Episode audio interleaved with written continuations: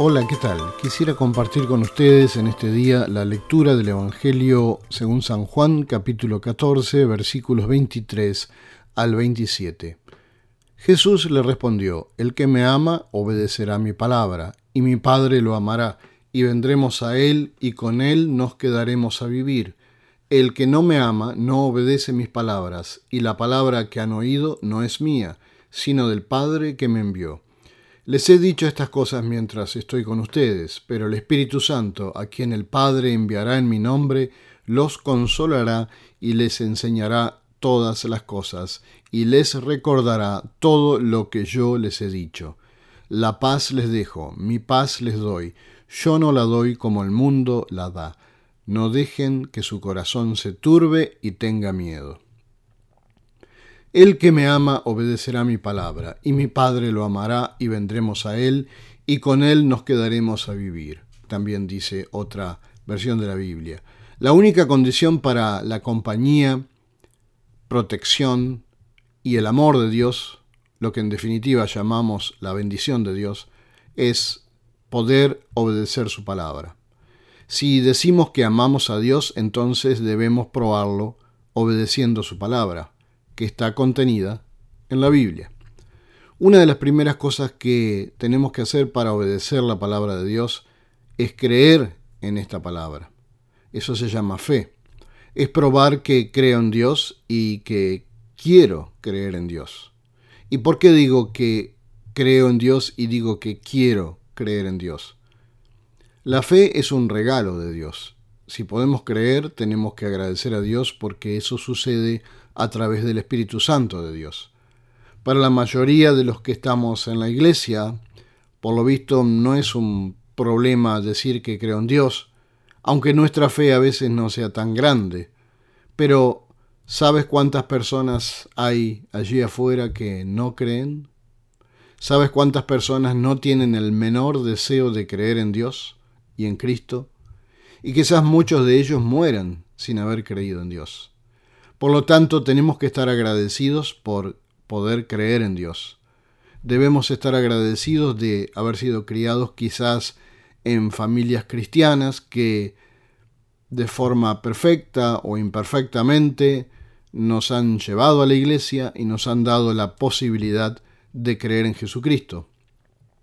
En el caso de los que han sido confirmados o incluso bautizados, entonces se convierte en nuestra responsabilidad si nuestra fe crece o decae. La fe es como una semilla o un retoño, una pequeña plantita. Debemos cuidar que la semilla de fe que se ha plantado crezca y madure como Dios quiere.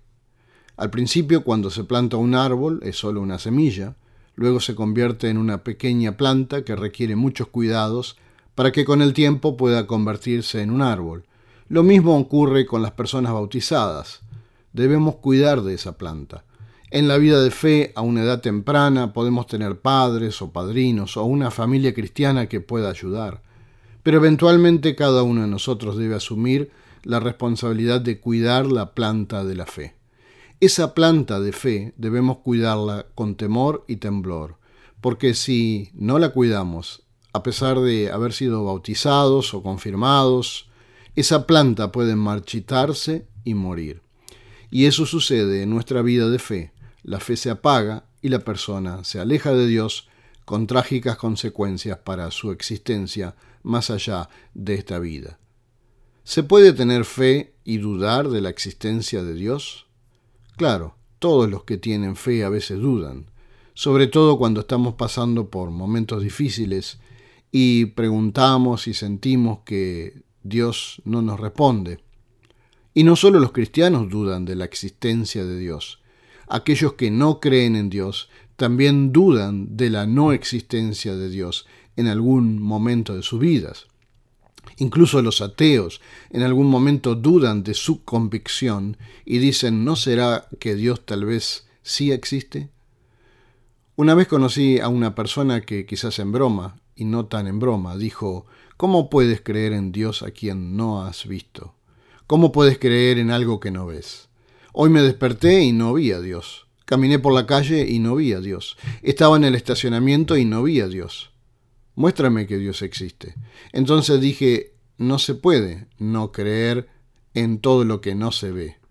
Hay cosas que creemos que no podemos ver. Y le pregunté, ¿crees en el amor? Sí, por supuesto que creo, pero ¿cómo puedes creer en el amor si no lo ves? Bueno, ven a mi casa y te mostraré a mi esposa y verás el amor que nos tenemos. Sí, pero no veo el amor. ¿Cómo puedes creer en algo que no ves? No tenemos que ver todo en lo que creemos. ¿Podemos ver la esperanza? Tenemos esperanza y no queremos perderla. Es lo mismo con Dios. Hay otras dimensiones que van más allá de la comprensión y de los sentidos de los seres humanos. Esa es la dimensión espiritual. No lo vemos, pero podemos creerlo. Por eso debemos alimentar nuestra fe con el correspondiente alimento para la fe, que es el alimento espiritual. Este alimento incluye la oración, la comunicación diaria con Dios, la lectura diaria de la Biblia y la participación semanal en comunidad, en una iglesia, donde recibimos la palabra de Dios y el sacramento, el alimento que proviene del Espíritu Santo de Dios. Es por eso que decimos espiritual. Eso es lo que significa cuidar esa plantita. Eso es cuidar nuestra fe para que crezca y crezca y se convierta en el gran árbol de la fe que Dios quiere para nosotros. Si nuestra vida no hace gala de las bendiciones de Dios, posiblemente sea porque no cuidamos esa planta o no la hemos dejado crecer o no la estamos cuidando y alimentando con el alimento espiritual. Incluso si somos mayores, podemos comenzar a alimentar la planta como Dios lo dispuso. Nunca es tarde para que nuestra fe se convierta en un gran árbol. Y más aún, cuando los jóvenes, como sería el caso de nuestros confirmandos dentro de dos semanas, tomen este consejo y lo atesoren en su vida, como dice la palabra de Dios, el que me ama obedecerá mi palabra, y mi Padre lo amará, y vendremos a él y con Él nos quedaremos a vivir. Ese es el mejor consejo que podemos dar a una persona que se va a bautizar o incluso confirmar, afirmar su fe. ¿Quieres ver los frutos de Dios en tu vida?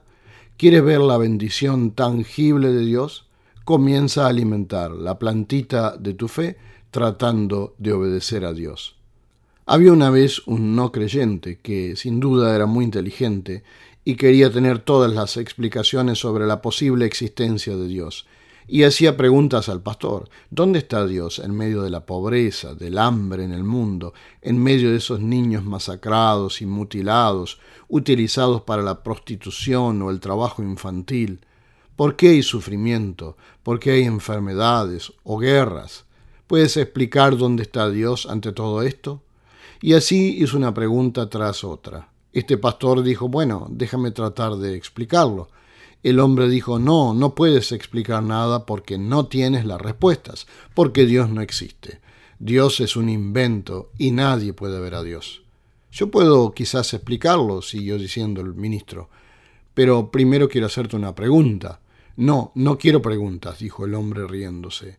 Responde a mi pregunta. Pero déjame hacerte una sola pregunta, ¿puedo? Bueno, está bien, consintió finalmente el hombre. Solo una pregunta. Si te respondo claramente y satisfago tus dudas sobre la existencia de Dios en este momento, ¿considerarías creer en Dios y convertirte en cristiano? Y el hombre respondió, no, para nada. Ok, dijo el pastor, vamos entonces a tomar un café y no perdamos nuestro tiempo, hablemos de otras cosas. Así que mi conclusión es que hay personas en este mundo a las que podemos llamar no creyentes voluntarios, es decir, no quieren creer y hacen todo lo posible por no creer. Y los cristianos a menudo dudamos de nuestra fe. Puede suceder que tengamos dudas sobre la existencia de Dios y esto puede ser normal e incluso ser honesto el admitirlo. Sin embargo, seguimos adelante y persistimos en nuestra fe, seguimos alimentando nuestra fe a través de la oración, la lectura de la Biblia y la pertenencia semanal a una comunidad de fe, porque estamos decididos a creer en Dios. Y esa es la clase de fe que surge de quien ama a Dios. A pesar de nuestras dudas y limitaciones humanas, Damos más crédito a Dios que a todos los que quieran convencernos de que Dios no existe. Y esa es la fe que persevera hasta el final.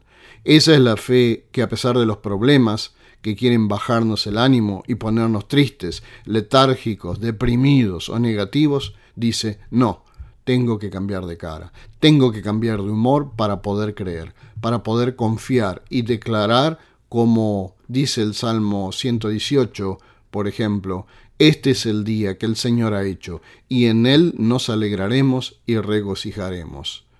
Y estar gozoso, feliz y alegre es parte de la misma experiencia de fe. Queremos decidir sentirnos bien y cambiar nuestros sentimientos, cambiar nuestra forma de pensar, nuestra mentalidad. Eso es lo que nos lleva a creer. El que está mentalmente enfermo no puede pensar bien, y el que no puede pensar bien no puede creer. Los que no pueden creer no pueden amar a Dios, porque no pueden creer que Él existe. Leemos en Hebreos sobre este tema, en el capítulo 11. Ahora bien, tener fe es estar seguro de lo que se espera, es estar convencido de lo que no se ve. Sin fe es imposible agradar a Dios, porque es necesario que el que se acerca a Dios crea que Él existe y que sabe recompensar a quienes lo buscan. Sin fe es imposible agradar a Dios. Y yo reformularía en una forma positiva esto. Solo con fe se puede agradar a Dios. La única forma en que podemos hacer feliz a Dios, la única forma en que podemos amar a Dios es a través de nuestra fe en Él. Oramos para que Dios habite en esta iglesia a través del Espíritu Santo. Además que Dios pueda habitar en el futuro de la vida de las personas que se bautizan y nuestros confirmandos y sus familias. Pero el único requisito es amar a Dios tratando de obedecer su palabra y teniendo fe, es decir, mantener esa fe a través de nuestra comunión fiel y decidida con Dios. Que Dios llene nuestras vidas y se haga presente en esta casa y en tu casa y en la casa del Señor. Amén. Les deseo que tengan una semana muy bendecida.